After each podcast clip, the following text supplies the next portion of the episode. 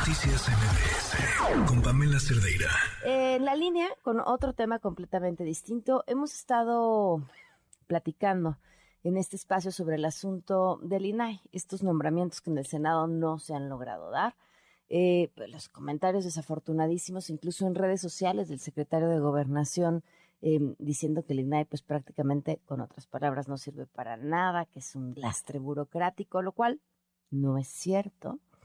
Y en la línea nos acompaña el senador Julián Rementería, coordinador del grupo parlamentario del PAN. Gracias por estar aquí. Muy buenas noches. Bueno, Pamela, muy buenas noches. Me da mucho, mucho gusto saludarte y luego saludar a todo el auditorio. ¿Pudiste platicar con el secretario de Gobernación?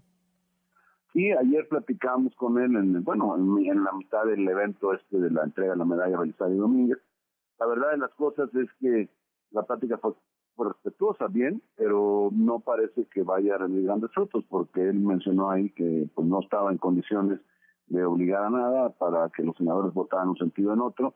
Sí ofrecieron, sí ofreció el seguir dialogando, pero francamente, bueno, sin, sin pecar de iluso, pues la verdad es que no, no creo que pueda avanzar mucho. Lamentablemente, lo que yo creo que está en el fondo, de lo que hemos venido diciendo ya en varias ocasiones, que pues no hay la voluntad del gobierno por transparentar la cosa pública, lo que pasa, los contratos, los dineros, todo lo que pues los mexicanos quisiéramos saber. Por cierto, cosa que ofrecieron ellos en campaña, acabar con la corrupción, y ahora pues no se puede acreditar. Y pues el combate a la corrupción no puede ser un dogma de fe, te creo o no te creo. Yo creo que más bien lo que tiene que ser es algo que se pueda comprobar por los ciudadanos que así lo quieran hacer, ¿no?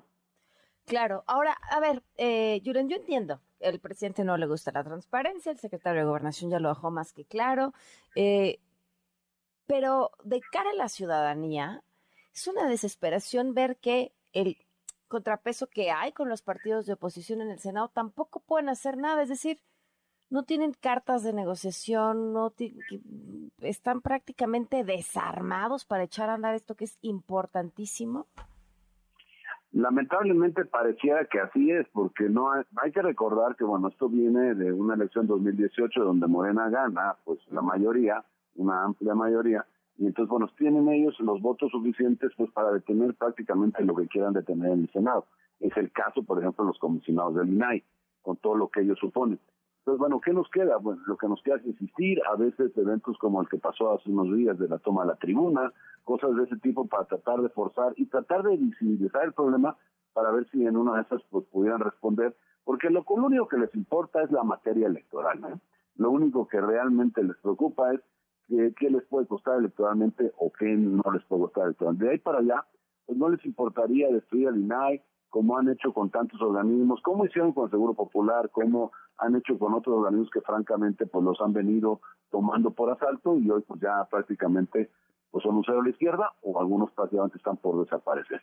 Entonces, eh, aquí las armas que tenemos en el Senado pues son limitadas, hemos estado pues, pues, de alguna manera insistiendo, lo seguiremos haciendo y bueno, seguiremos abiertos al diálogo que ofrecieron, a ver si por ahí se puede lograr algo. Y por cierto, este ejemplo está fundiendo, porque además quiero decirte que no, no sé si ya sepa la audiencia, lo sepa Pamela, pero en Veracruz, en el Congreso local, la presidenta del Congreso ya se pronunció por desaparecer el IBAI, el Instituto Veracruzano de Acceso a la Información. O sea, ya lo quieren desaparecer este, y argumentando pues que así que como el presidente dijo el INAI que no sirve para nada, pues que el IBAI tampoco, y entonces ya lo quieren desaparecer. Entonces, pareciera que el mal ejemplo cunde y es, terrible, porque imagínate, nos vamos a quedar en el oscurantismo, en donde tendríamos que querer solamente a quienes están al frente de las instituciones y eso pues no puede ser, es un derecho de los ciudadanos que tenemos que hacer prevalecer.